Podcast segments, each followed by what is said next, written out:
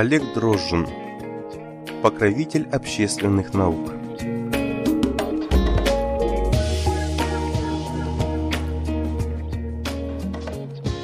Когда чаши весов замерли напротив друг друга, Аура изумленно взглянула на старика и притопнула обутой в позолоченную сандалию ножкой. «Опять? Труна Вланий, ты издеваешься надо мной?» Старик воздел глаза к небу и развел руками. От этого Великая распалилась еще сильнее. «Всемогущий Орх! Но это ни в какие ворота не лезет! Седьмой раз, Труна! Седьмой раз! У тебя осталась хоть капля совести?» Труна улыбнулся, покивал головой и размашистым жестом показал, сколько совести у него осталось. Получалось, что много. Аура с сомнением поглядела на старика, вздохнула, плюхнулась в украшенное замысловатыми узорами кресло и монотонным голосом произнесла. «Великий Арра, властелин преисподней, и великий Улли, властелин райских чертог, прошу вашего свидетельствования». Через секунду в зале, посреди которого возвышалась громада весов, стало двумя великими больше.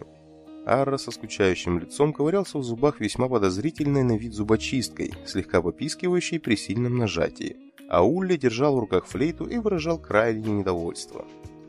При виде старика Арра злорадно ухмыльнулся, а Улли поморщился, как от укуса комара. «Ну-с», — сказал властелин преисподней, убирая в карман тяжелого черного плаща зубочистку. Старые знакомые? Старик радостно закивал головой. Покровитель райских чертог молча взглянул на Аору. Богиня также молча указала на весы. Улли проследил за ее взглядом и тихонько застонал. «А ты мне нравишься, старик», — сообщил Арра. Старик улыбнулся. «Великая, ты уверена, что твои весы в порядке?» — спросил Улли. Аура бросила на него такой взгляд, что тот поспешил обратиться к старику. «Скажи мне, Труна, даже так, скажи мне, уважаемый Труна, неужели тебе нисколько не хочется попасть в мои владения? Седьмой раз ты представляешься, и седьмой раз твои добрые и злые деяния находятся в равновесии. Что тебе стоит сделать одним добрым поступком больше перед смертью, а? Неужели ж так сложно?» Старик горестно вздохнул Ара гоготнул, а Ора укоризненно посмотрела на него. В ответ Ара прищурился и уставился долгим недвусмысленным взглядом на внушительных размеров бюст богини. Великая погрозила Арру пальчиком, повернулась к Уле и сказала «Я ничего не могу поделать, великие. Мы обязаны отпустить его обратно. Даже величайший из великих, всемогущий Аорх здесь бессилен». Арра пожал плечами и подошел к старику.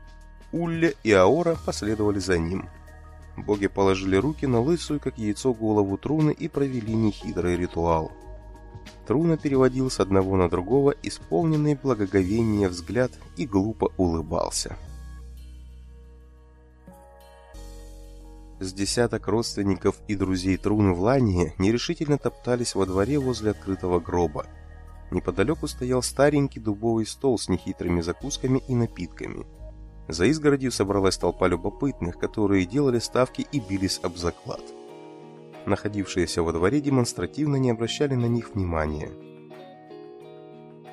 «Как думаете, на этот раз все?» «А может, уже по маленькой?» «Шесть раз все-таки». «Ну, Труна, ну молодец!» Вернется. Как пить дать вернется. А может, все-таки по маленькой, за упокой, так сказать? Или все-таки не вернется? Ну, Трун, ну хитер. Вдова старика, пожилая полная женщина в черном платке, взяла бокал и с сомнением посмотрела на гроб. В этот момент тело в гробу шевельнулось, громко чихнуло, с кряхтением приподнялось и растянуло губы в знакомой всему городу наивно-детской улыбке. «Вернулся! Я ж говорил, вернется!» «Семь раз! Ну, трудно, ну даешь!» «А мы только собрались по маленькой, так сказать!» «Ну, за успешное возвращение!» «За здоровье Труны!» За здоровье Труны!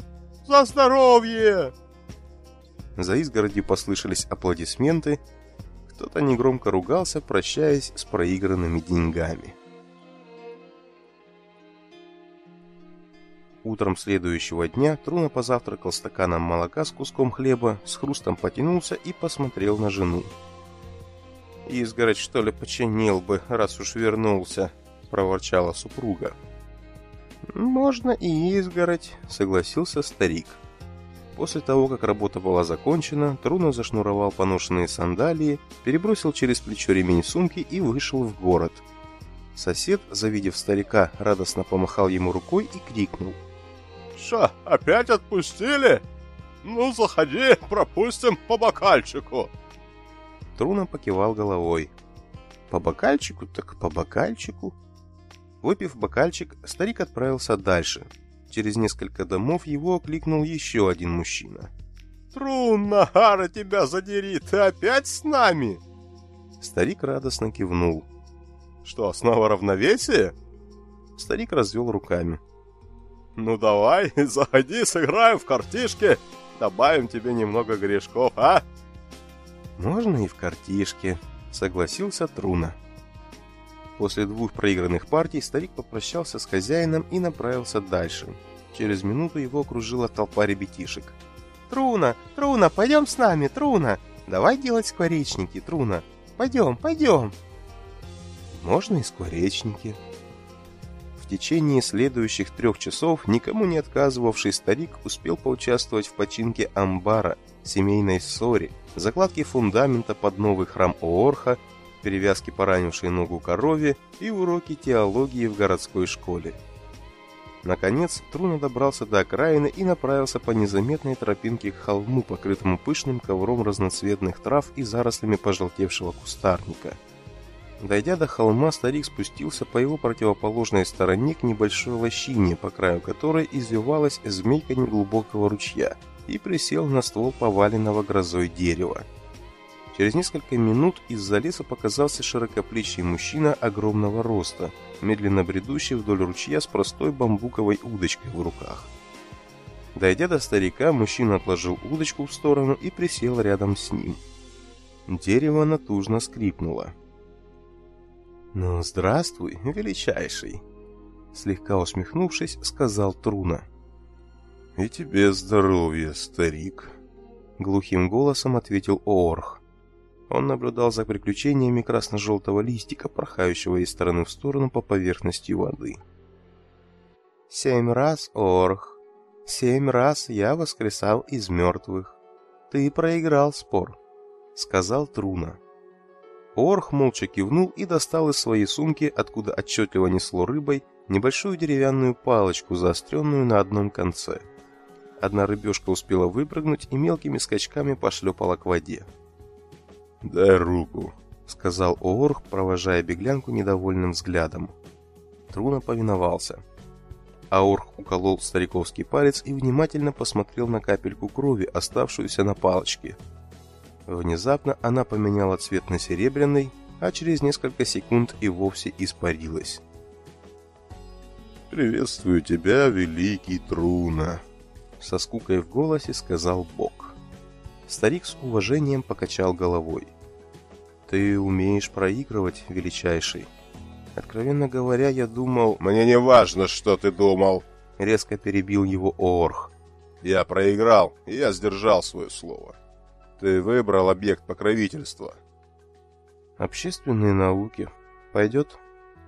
«Вполне». Старик кивнул, поднялся и посмотрел сверху вниз на Аорха. «Ну тогда прощай, величайший.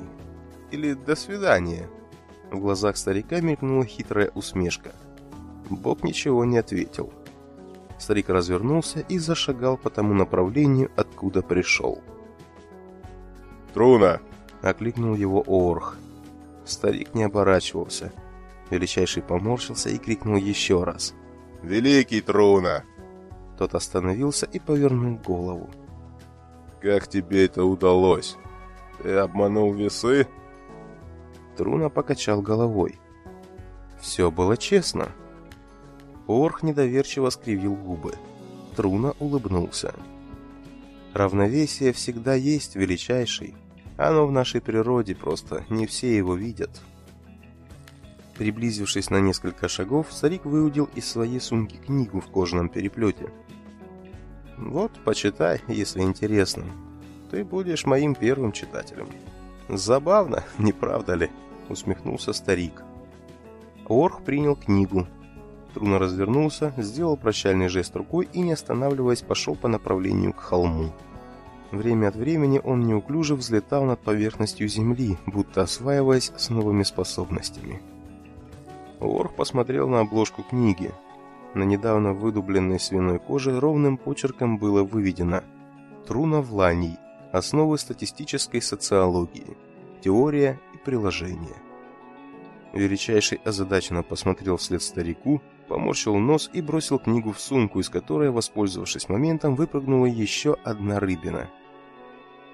«Слово-то какое! Социология!» Пробурчал Орх и поднял с земли удочку. Шагая вдоль ручья, он продолжал бормотать что-то насчет ученых писак. «Обманывают честных богов, паскудники!» И время от времени сжигал миниатюрными молниями зазевавшихся комаров. Комаров Аорх любил еще меньше, чем ученых.